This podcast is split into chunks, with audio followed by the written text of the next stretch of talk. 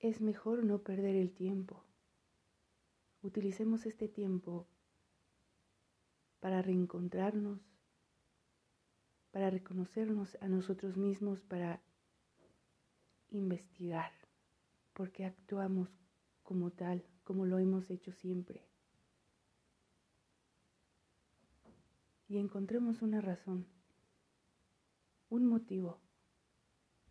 Tratemos de comprender.